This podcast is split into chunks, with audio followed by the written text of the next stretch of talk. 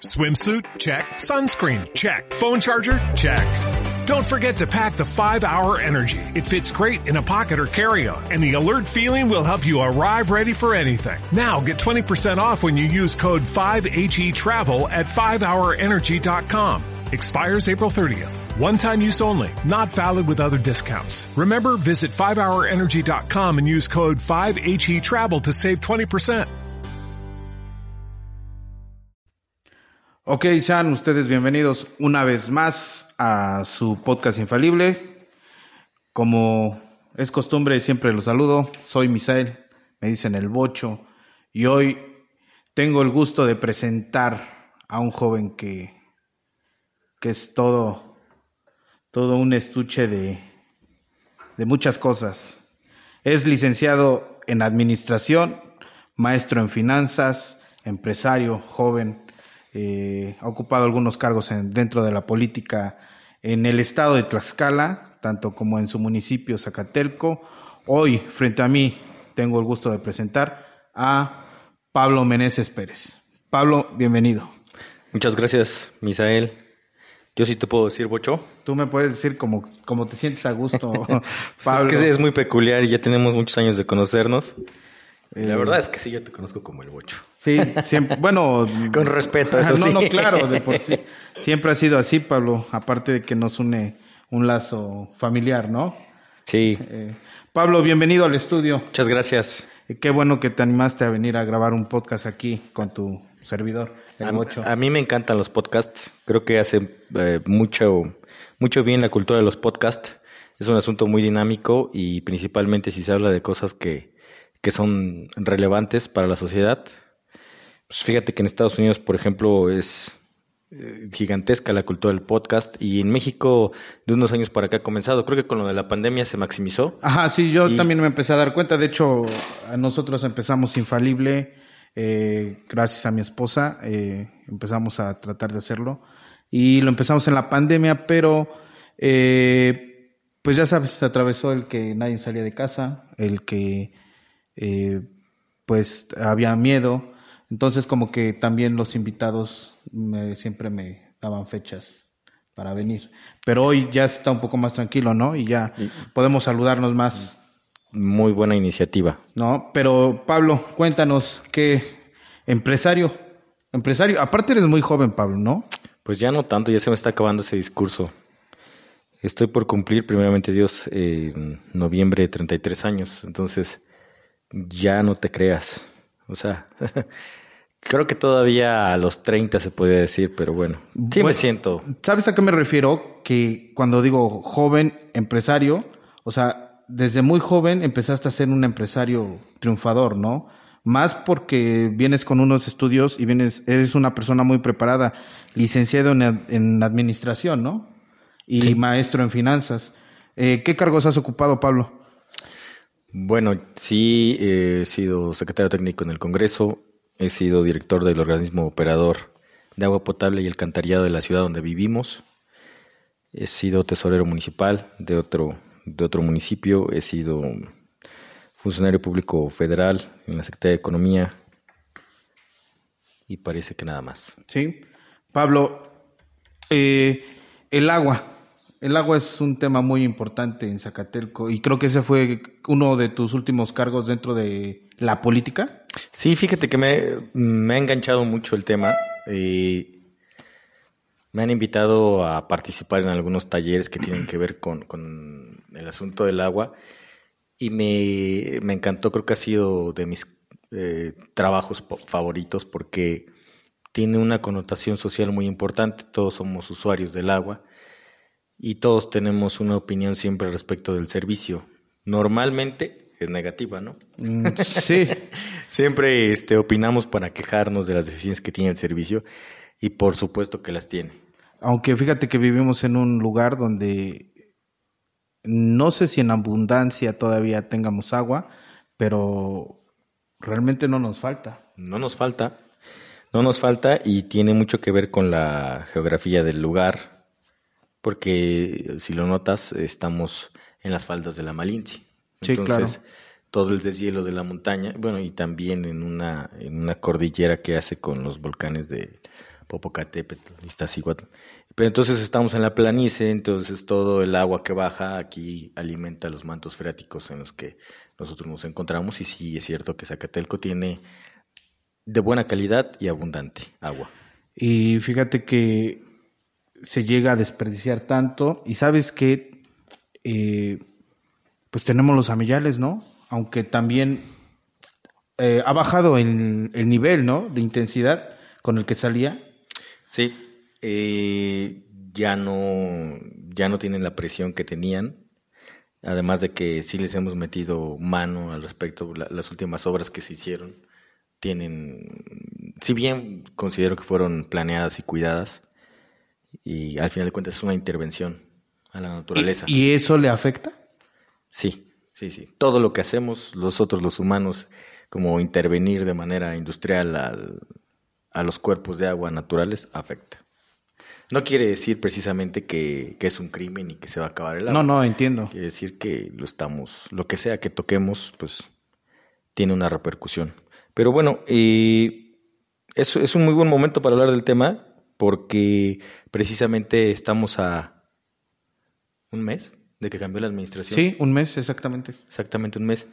Y yo tuve la oportunidad de, de colaborar en la gestión municipal pasada, pero me agrada hablar del tema eh, sin, sin la etiqueta de haber sido funcionario de la administración pasada. Porque este es un tema que trasciende el tema político.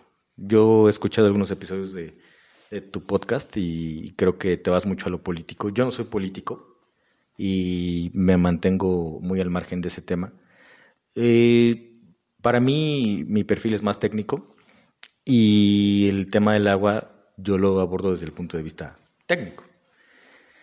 Pues, ¿qué pasa? Que, que, que no porque mm, cambiemos al alcalde o, o al director del organismo operador, pues los problemas mágicamente se van a resolver. ¿no? Te entiendo. Y tampoco quiere decir que ahora, eh, porque cambió un partido político, eh, también ya no vamos a pagar el agua. ¿no? O sea, creo que ese es un, es un mal que tenemos en, los, en las ciudades todavía medianas como esta, que politizamos mucho el tema y la gente, cuando, cuando me tocó eh, participar como director, pues de pronto llega a relacionar la popularidad del político que encabeza el gobierno Sí.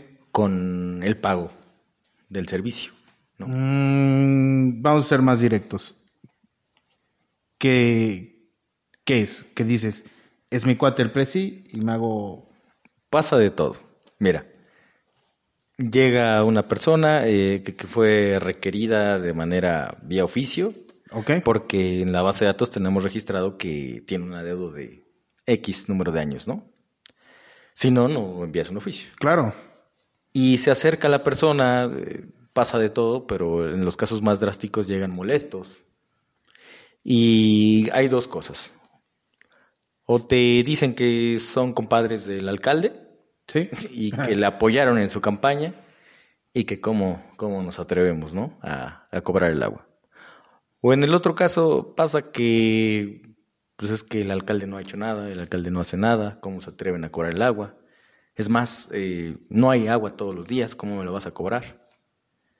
Entonces, eh, cuando nosotros, yo le llamo romantizar el tema, opinamos que si los regidores que no hacen nada, que si los funcionarios eh, se roban el dinero y, cosas por el estilo, pues entonces ya caemos eh, en algo que no va a tener nunca una propuesta de solución, ¿no? Y aquí se trata, y, y yo estoy aquí desde mi trinchera de ciudadano para opinar sobre la forma en la que podemos aportar, como te dije, más allá de politizar el tema o de romantizarlo también. Sí, te entiendo, Pablo. Eh,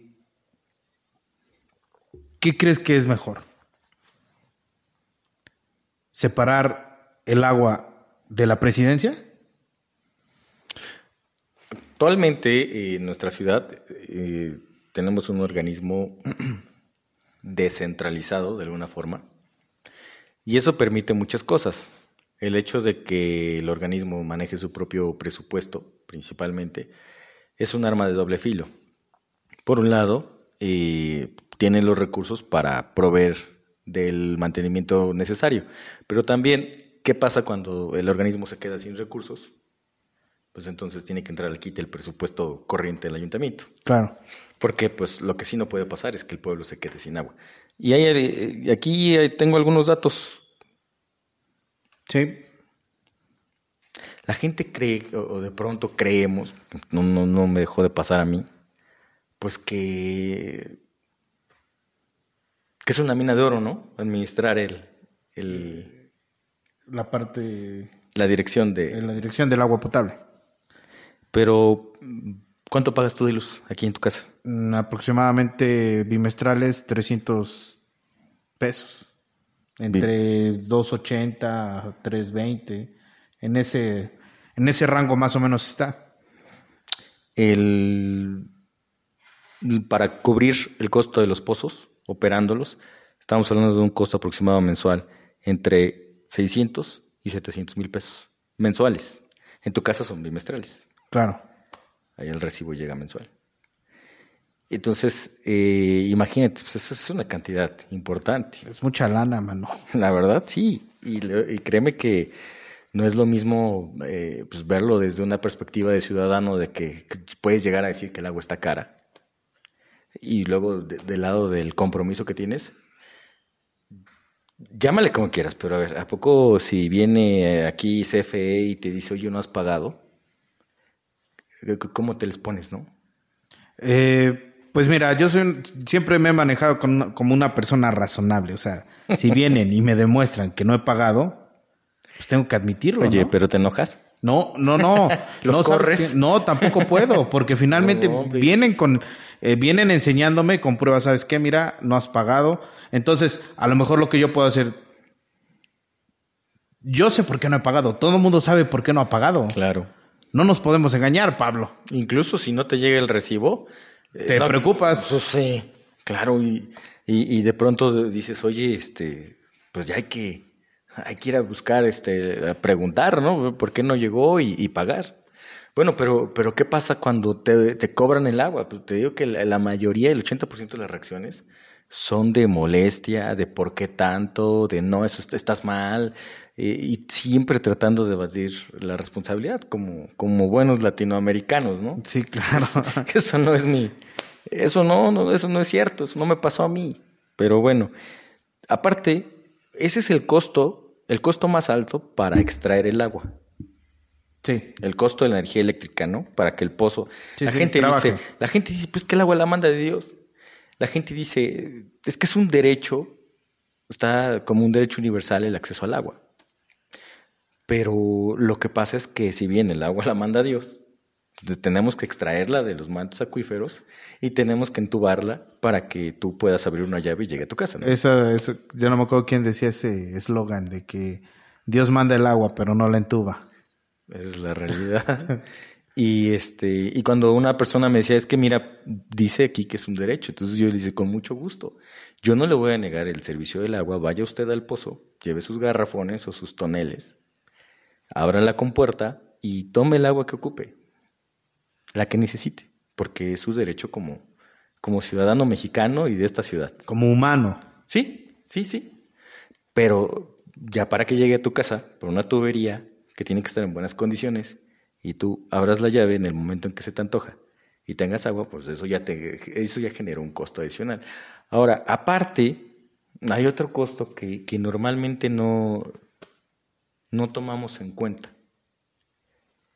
Una cosa es la extracción y otra cosa es la recolección de las aguas residuales. Sí, Lo que, con lo que llamamos el drenaje, ¿no? el drenaje. Eso va junto, ¿no? ¿A qué te refieres con Va junto de que cuando te hacen una... eh, cuando tú vas y contratas el servicio de agua, te ofrecen el de drenaje. el todo. del drenaje? Ok. Y también lo comenzamos a cobrar en gestión. Porque, o sea, por ponerte un, dato, se pagan trimestralmente 400 pesos a Conagua por las descargas. Este monto varía Dependiendo de qué tan contaminada está el agua después de un estudio que hacen a dónde se descarga el agua. Entonces, pagamos las descargas a Conagua. Pero aparte, independientemente del costo de Conagua, tiene un costo el mantenimiento del drenaje. Cuando el drenaje se ensolva, Sí, pues hay veces a las personas, este, sí, trabajando. o cuando ya el drenaje cumplió su vida útil, Hay pues que hay que cambiarlo. Y de hecho hay muchas calles que todavía tienen tubos de concreto, ¿no? De concreto, sí. Digo, Pero como no les ha dado molestia, no se ha cambiado. No, pero cuando te las. Es- Exactamente. Pero eso también, sabes que yo creo que eso también hace que se vayan contaminando los mantos acuíferos. Claro, El, ese tipo de tubo, ¿no? claro. Bueno, cuando, cuando el tubo tiene una fisura y entonces el Empieza drenaje, el drenaje se drena, Ajá. entonces se va al subsuelo y entonces pues ya eh, está contaminando el manto acuífero. Entonces es una serie de cosas mm, que desde mi punto de vista eh, tenemos que, que hacer conciencia como ciudadanos. A todos, todos tenemos por allí algún detalle que mejorar, comenzando por mí, ¿no? Claro. Todos tenemos ah, algo que hacer, pero lo principal es estar conscientes porque muchas veces no, lo- no nos pasa por la cabeza. Y como te dije, no es una buena oportunidad porque pues ahorita que, que cambia el gobierno, eh, pues mi solidaridad, a- no tengo el gusto de conocer al nuevo director, pero mi solidaridad, porque yo Eh, sé que es... ¿Sabes quién es? No, ¿No? no, no, no. Bueno, hay una cosa, Pablo. Yo creo que ah, tú mismo lo mencionaste al principio. Eres una persona eh, preparada y lo hablas técnicamente. Yo creo que nuestro director de agua potable, no sé, no, no tengo el gusto de conocerlo, vamos a investigar. A lo mejor no saben qué es lo que se hace exactamente. Y ese es un problema que nos arrastra para que no se pueda hacer un buen trabajo. ¿No lo crees? Sí, el hecho de que no haya consecución en los, en los proyectos mm, atora mucho las cosas. Y pues mira, cada tres años sucede, sucede lo mismo, ¿no? Llega un nuevo director, normalmente afina al, al presidente porque está en las facultades del presidente nombrarlo. A eso me refería con que tenemos un organismo relativamente autónomo. A final de cuentas, es facultad del presidente nombrarlo y entonces eso lo vuelve pues, adscrito a la, a la presidencia municipal. Pero, pues prácticamente como en todas las áreas, mm, llegan todos con una nueva dinámica que normalmente cambia con todo lo que se venía trabajando, ¿no? Y hay algunas cosas buenas que vale la pena retomar de cada una de las administraciones. No nada más porque cambió el proyecto político, que repito, yo no me meto en eso, eh, no debería de, de desecharse algunas acciones que, que deben de mantenerse emprendidas en estas áreas. Pero ojalá que le vaya muy bien a, al nuevo director, a- en general al nuevo, a las autoridades que nos A están... la nueva administración. a la nueva administración. Pablo, y tú, técnicamente hablando, ¿cuál es el consejo que puedes dar? Híjole, pues ahí sí me voy a. Me voy a hacer harakiri porque cualquier cosa que yo aconseje, pues también van a decir tú, ¿por qué no lo hiciste, no? pero bueno, mira. eh, Bueno, pero digo. Lo, lo que, lo que sucede es que el gobierno tiene un campo de acción limitado si no se cuenta con el apoyo de los ciudadanos. O sea, el grueso de la población es el que tiene la solución. Mira, aquí te, te doy otro dato. Porque dice, dice allí una persona que, que admiro mucho, profesionalmente hablando, dato mata relato. Tenemos en el padrón 12.967 contratos. ¿Cuántos crees que pagan?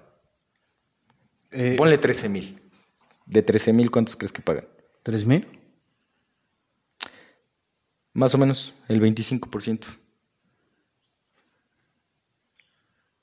Entonces imagínate, si tenemos un 75% de personas que no pagan, y eso que están en el padrón, aparte los que no están, los que actúan de plano en la opacidad, ¿no? Los que le hablan a un albañil, rascan clandestinamente, conectan su manguerita y ya tienen agua. Entonces, si tan solo hiciéramos una cuenta de cuántas personas no pagan y pagarán, ya no digas los adeudos anteriores, ¿no? Lo pasado, pasado. Ya no digas multas, recargos. Que empiecen desde cero.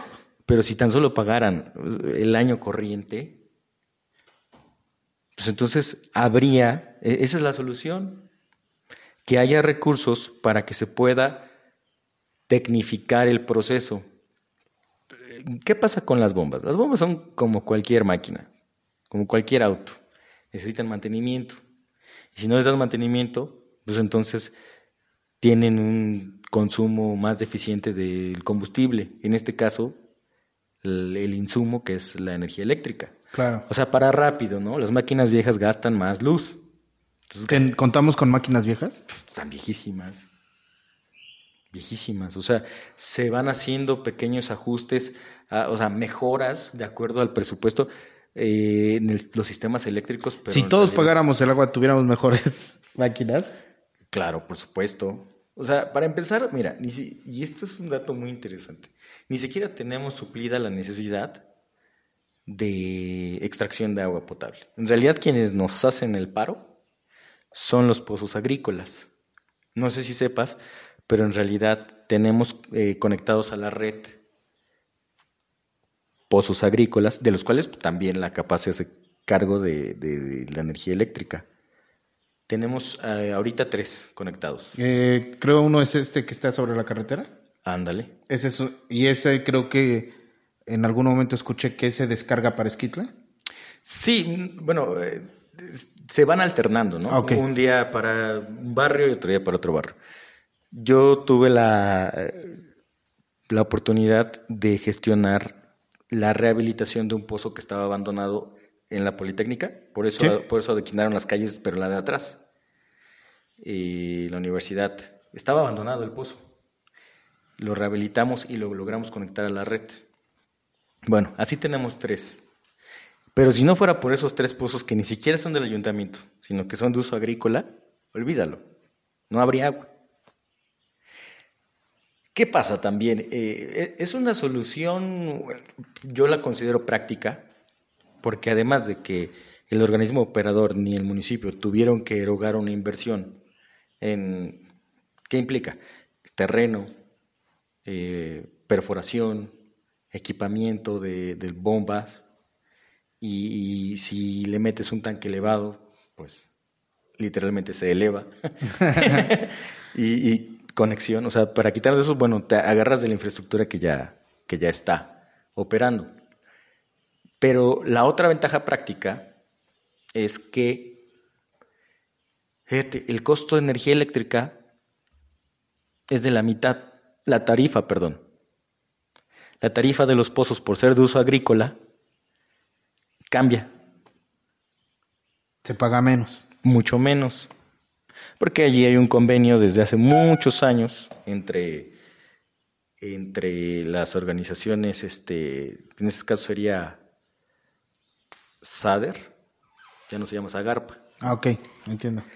Y, y, la Comisión Federal de Electricidad, de que para los campesinos, pues por ser un asunto más noble, que es para generar alimento y demás, producción, pues entonces tienen una tarifa más, más Económica. Y bueno, pero al final de cuentas, sabes que dependes de agentes externos, porque hay una negociación con las asociaciones agrícolas para que te dejen conectarte. Pues, nada es nada es gratis, ¿no? Sí, entiendo. Y ellos saben que te pueden hacer manita de porco porque necesitas del agua. Algunos de ellos son personas muy razonables, muy entendidas, los que, porque les conviene pues, que tú pagas el, agua, el costo de energía eléctrica. También para ellos. El recibo llega completo, aunque solo hayas usado la mitad del tiempo la bomba y la otra mitad la hayan usado ellos. Sí, es el compromiso que hacen, supongo. además de este, darles algunos incentivos adicionales. Pero bueno, ¿qué pasa con los casos de personas que se llegan a aprovechar de la situación? Y decir, secuestran el pozo y dicen, ¿quieres agua? Sí, pero A, B, C, D, E. Y entonces ya de pronto te ves una situación de, como te digo, de secuestro, ¿no? Si fuera un gángster.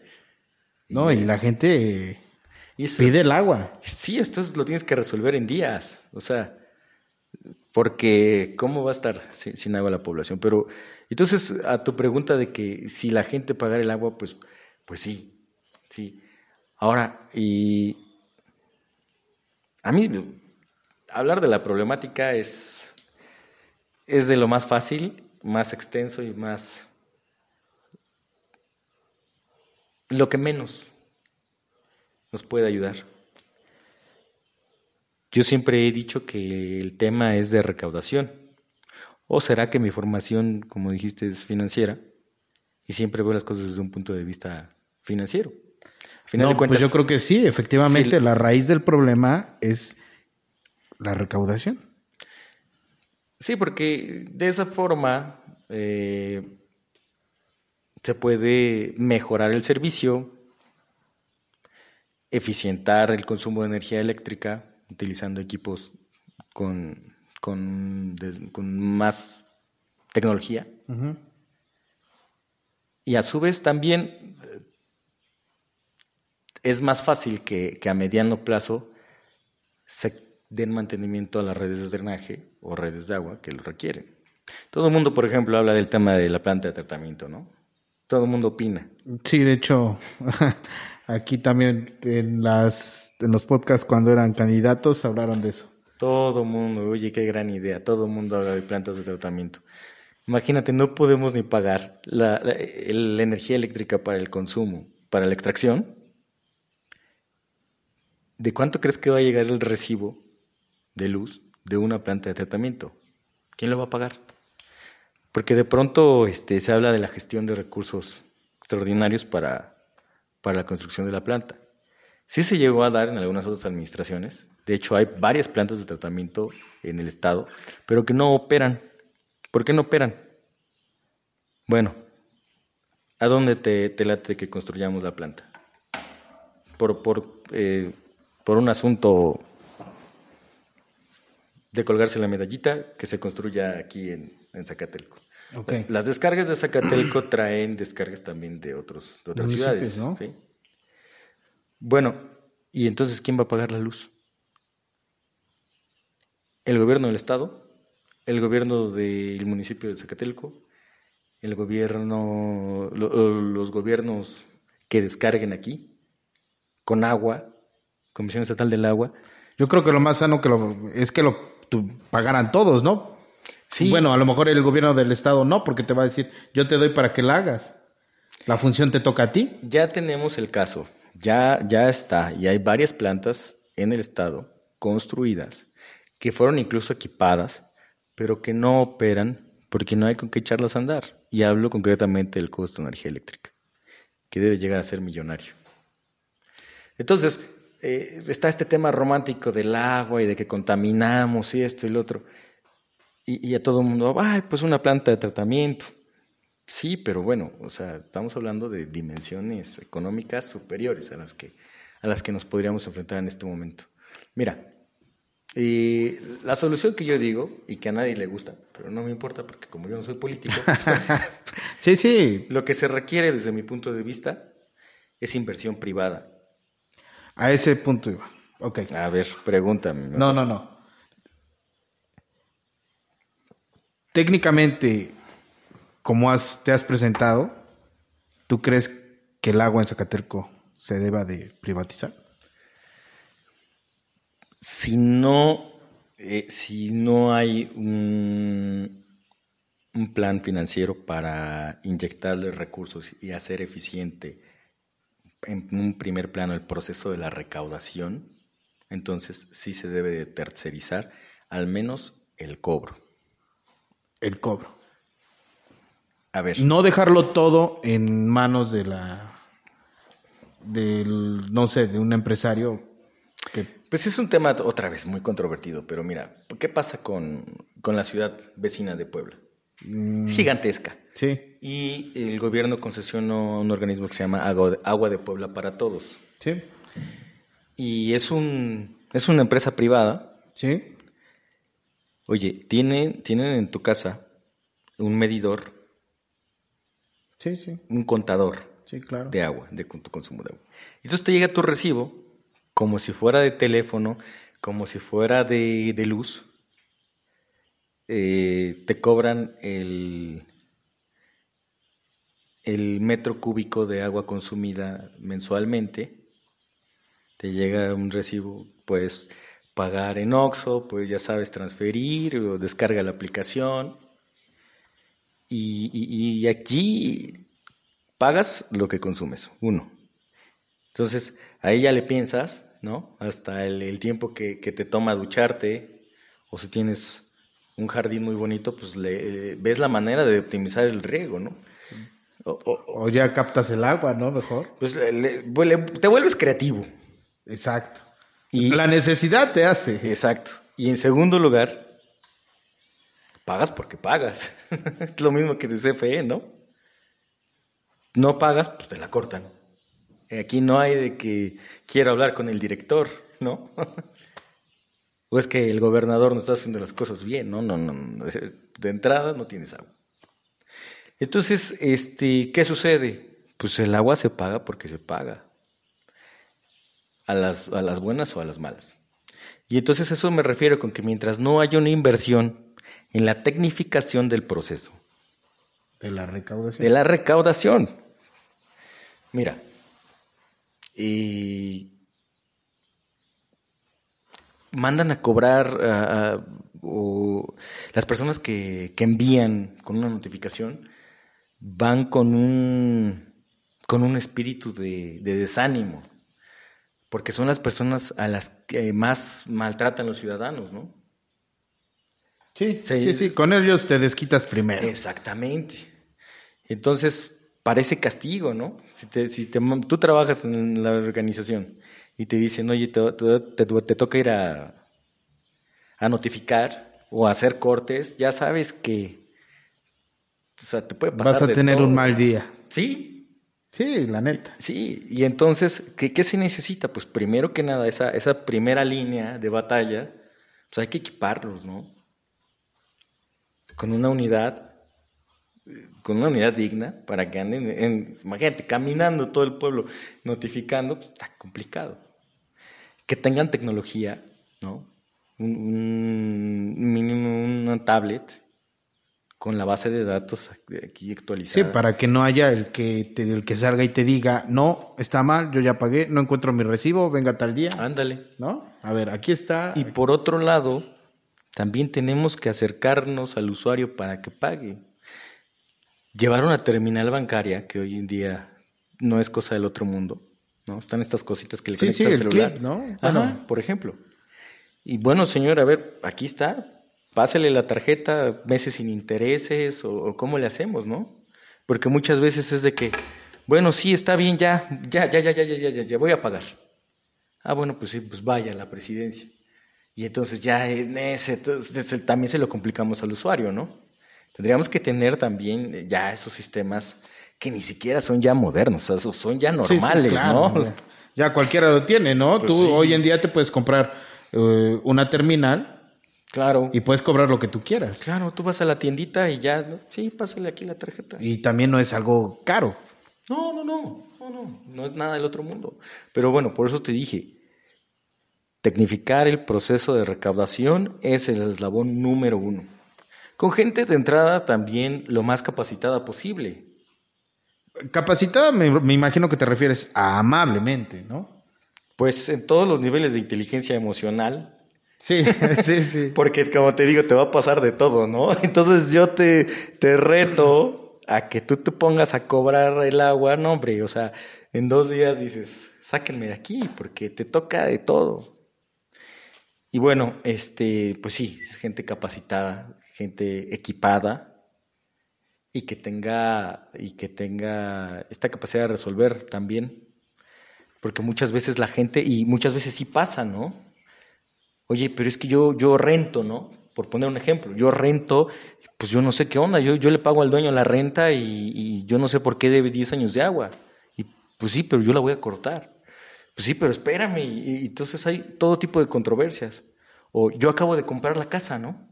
Me la vendió, este, la persona que debe me la vendió y yo no sabía que debía 20 mil pesos de agua. Déjame, le llamo.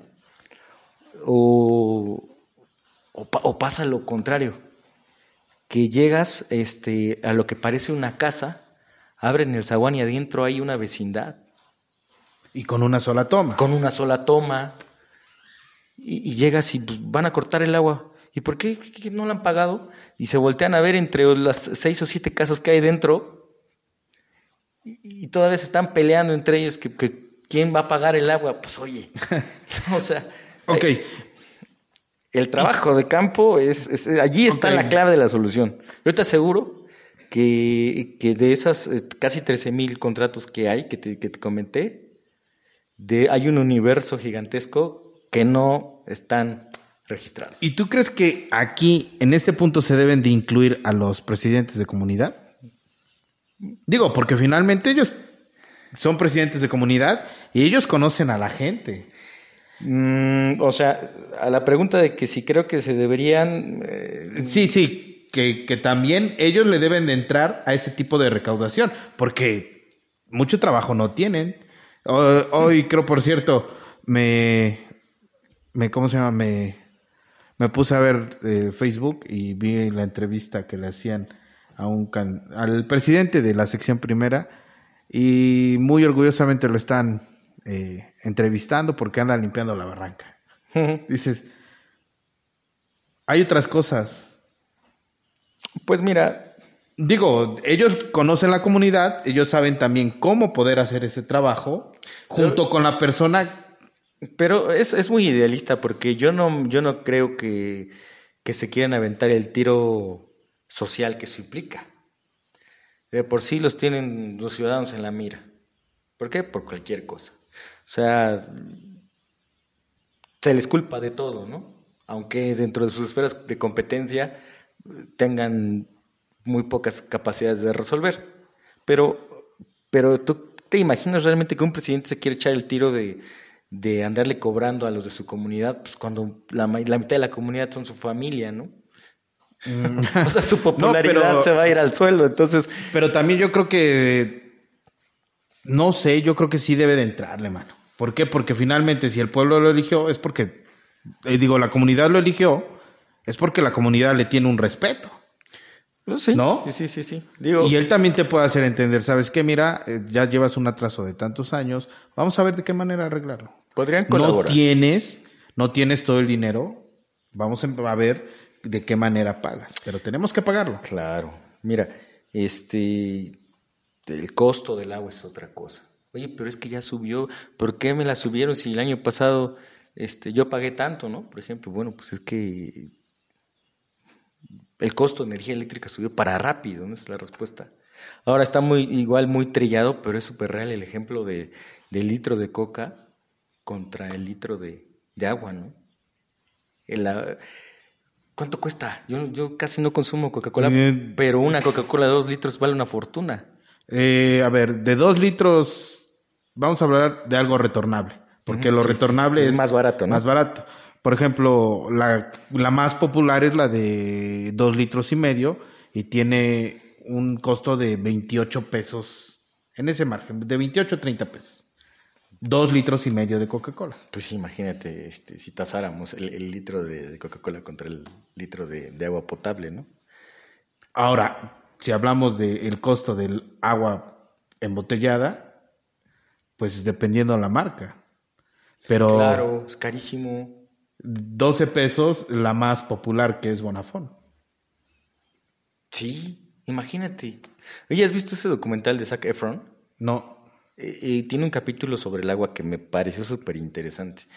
Eh, ¿qué dice? En Francia, la encargada del organismo operador de agua potable de Francia, primer mundo, dice una frase.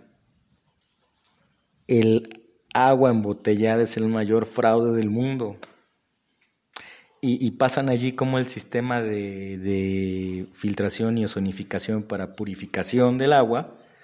Y, y, pues hay dispensadores de agua públicos en toda Francia y en toda Europa en general. La gente anda con su botellita y la rellena y no tiene por qué pagar Bonafont, ni Ciel, ni Epura, ni nada por el estilo. De hecho, una de mis iniciativas fue este, poner un purificador de este estilo en el parque. Porque imagínate, tenemos en el parque, debajo del parque, Una hay, cisterna. Un, hay un manto acuífero increíble. Tenemos un pozo Sí, de extracción sí. directo de ese manto acuífero. Entonces es, es agua muy pura, porque este, es clorada ya después de, la, después de la extracción. Conectamos directo del pozo un purificador de agua público para que todas las... y en el contexto del Día Mundial del Agua del año 2017, inauguramos el purificador y repartimos botellas reutilizables para que se despacharan el agüita. ¿Quiénes? Pues todos los que antes de la pandemia usaban del parque, todos los estudiantes que tú sabes que están allí. Sí, claro. Y entonces eso tendría que ser una cultura súper popular. Te- Tengas tu vasito y, y lo rellenes allí. Tienes tú un bebedero, es más, si no llevas vaso, pues como los gringos, ¿no? Le haces No, pues también lo hacías de chavo en la escuela, boca de jarro, claro que sí. ¿no? Así la tomábamos. ¿Y sabes qué pasó? Lo quitaron, ¿no? Ha sido tremendamente vandalizado. Desde la pandemia no me he ido a parar al parque, pero, pero eh, sufrió todo tipo de vandalismo el, el purificador. Cuando en realidad tendría que haberse replicado a todas las comunidades tener un purificador de agua. Y no lo cuidaron. O no lo cuidamos. O no. Pues bueno, es- yo realmente pocas veces ando en el parque. Pero allí está la prueba de que no tendríamos por qué este, desconocer de estos temas. Es un asunto, como te dije, primero que nada de conciencia. Se habla de el tema del río Zaguapan de manera muy romántica, ¿no? Igual. Ya hicieron estudios todas las universidades, creo que ya, ya te imaginarás que Harvard y que no sé qué. Este, pero nunca se, se trabaja nada. Todo se queda en el estudio. Todo se queda en el estudio y en una bonita charla. Oye, Pablo, y hablando de cultura sobre el agua, ¿qué nos puedes decir? ¿Cómo, cómo la podemos cuidar? Mm.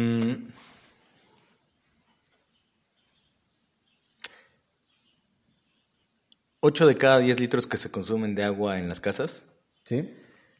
eh, son por descargas del WC.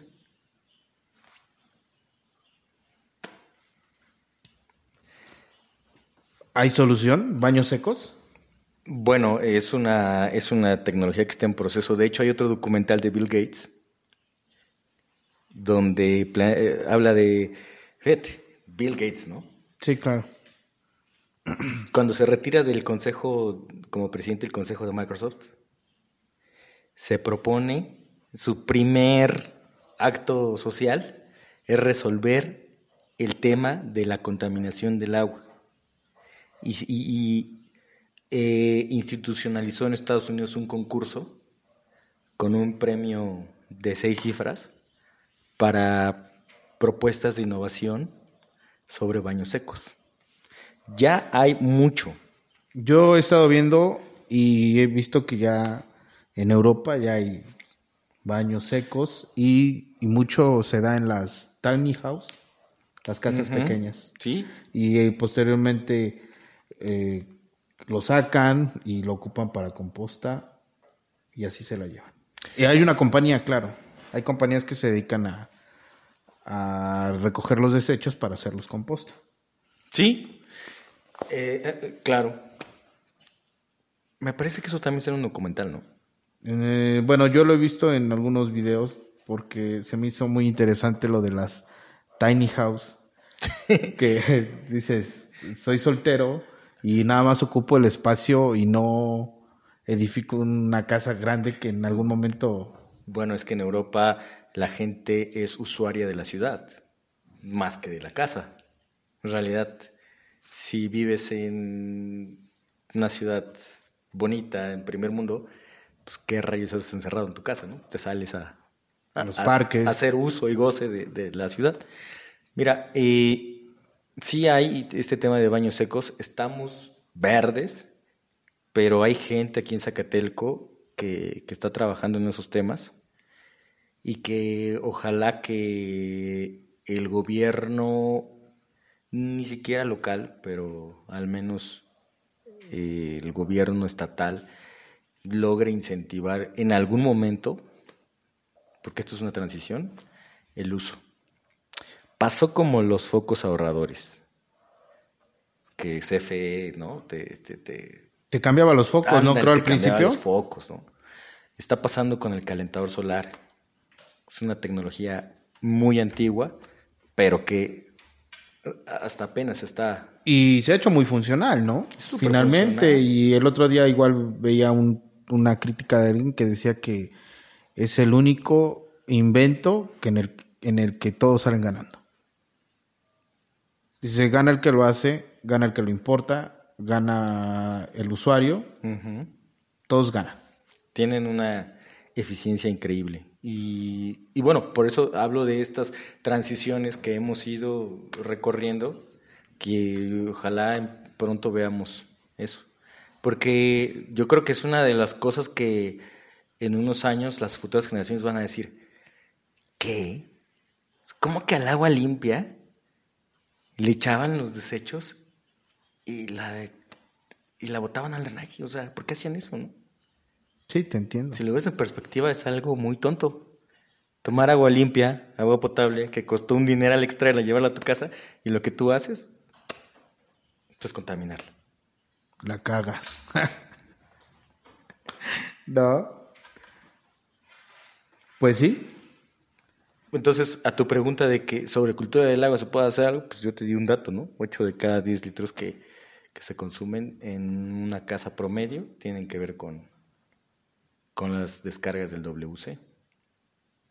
O cuando, cuando lavamos este lavadora, pues que el jabón sea biodegradable. Es un crimen que se utilice un, que le eches este un agente químico que no es biodegradable al agua, porque es lo más difícil de, purificar en los procesos de tratamiento de aguas, lo más difícil es el jabón. Te entiendo. Y, eso es lo que más complica que vuelva al ciclo el agua.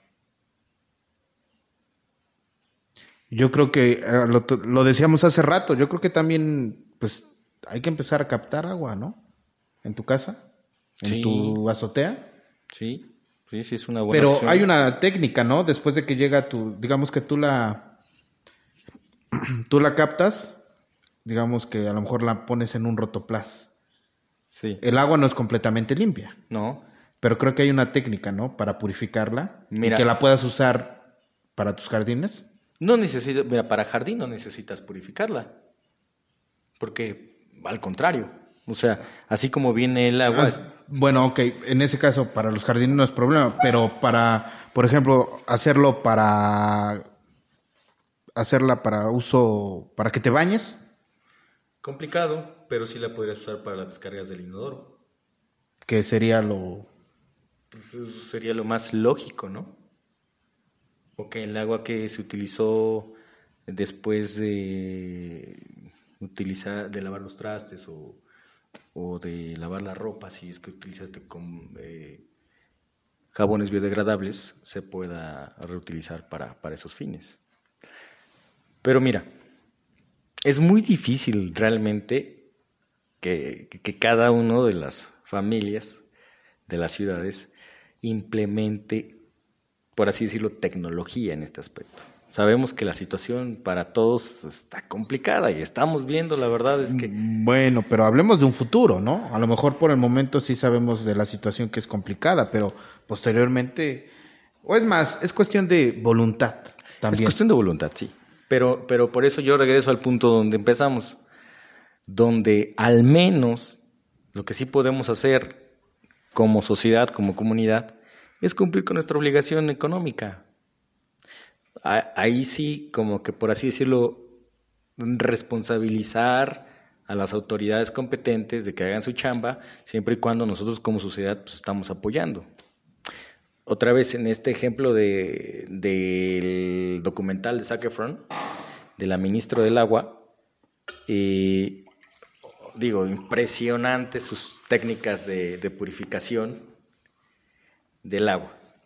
Sí. Pero la tasa tributaria de ese país es altísima. O sea, la gente que vive en ese país paga impuestos de manera seria. Y, entonces regresamos a la parte donde al tener la captación que se requiere, pues entonces las autoridades implementan de manera creativa las soluciones que se requieren. Y ese es el ciclo. Como lo del este echarle leña al fuego, pero es que no arde. Pues que primero tienes que echar leña. No, hasta que arda. Pues ahí espérate. Pues sí, Pablo, te entiendo. Pues esperemos que esta nueva administración se ponga creativo.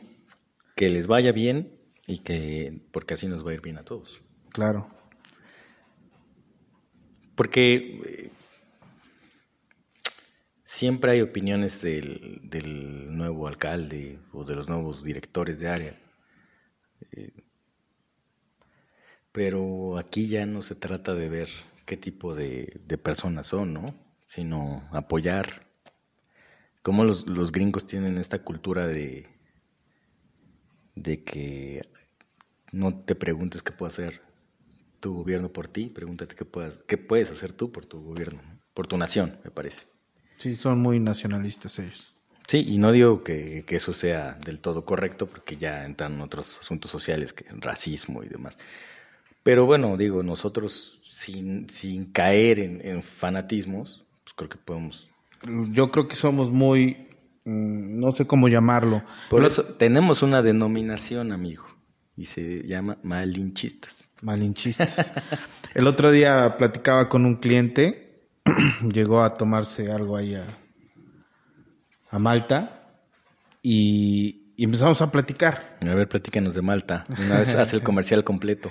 Eh, es donde puedes ir a tomarte una cerveza. Ok. Solo para llevar. Excelente. Ok. Y me dice, empezamos a hablar, porque él me dice que fue a Orlando, y que se dio cuenta cómo están las cosas, cómo, cómo se maneja y lo de la basura.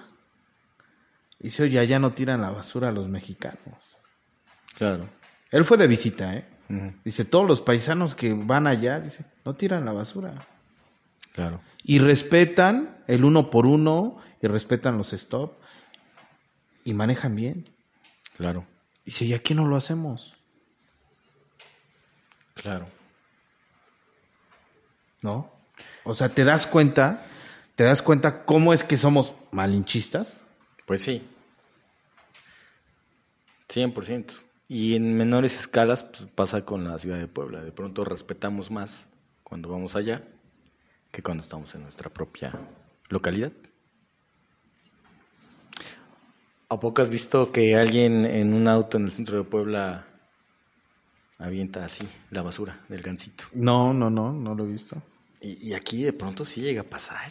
Y te da un coraje, ¿no? Si vas atrás, dices, sí, ¿qué tienes en la cabeza, no? Pues sí. Pero sí pasa. Pablo, ¿algún mensaje que nos quieras dar?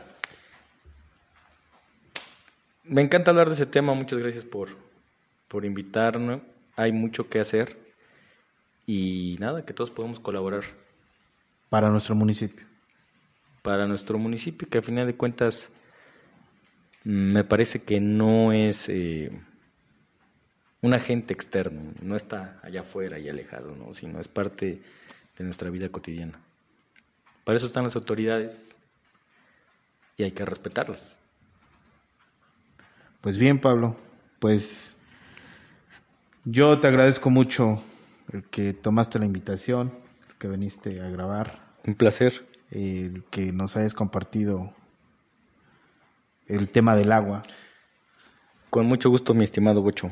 Que hay que ser conscientes de cómo lo utilizamos, de que hay que contribuir pagando para que podamos tener mejor calidad de agua, mejor pues mejor agua, ¿no? mejor servicio al menos. Servicio y mejor agua, ¿no? Sí. Digo, porque un buen servicio te lleva una mejor agua, ¿no? Claro. Pues te agradezco mucho, Pablo. Eh, ojalá y vuelvas otro día. Con mucho para gusto. Que platiquemos y que nos traigas otro tema importante. Claro que sí. Un saludo a todos. Pues esta fue la voz de Pablo Meneses Pérez. Yo soy Misael y nos escuchamos muy pronto en otro podcast.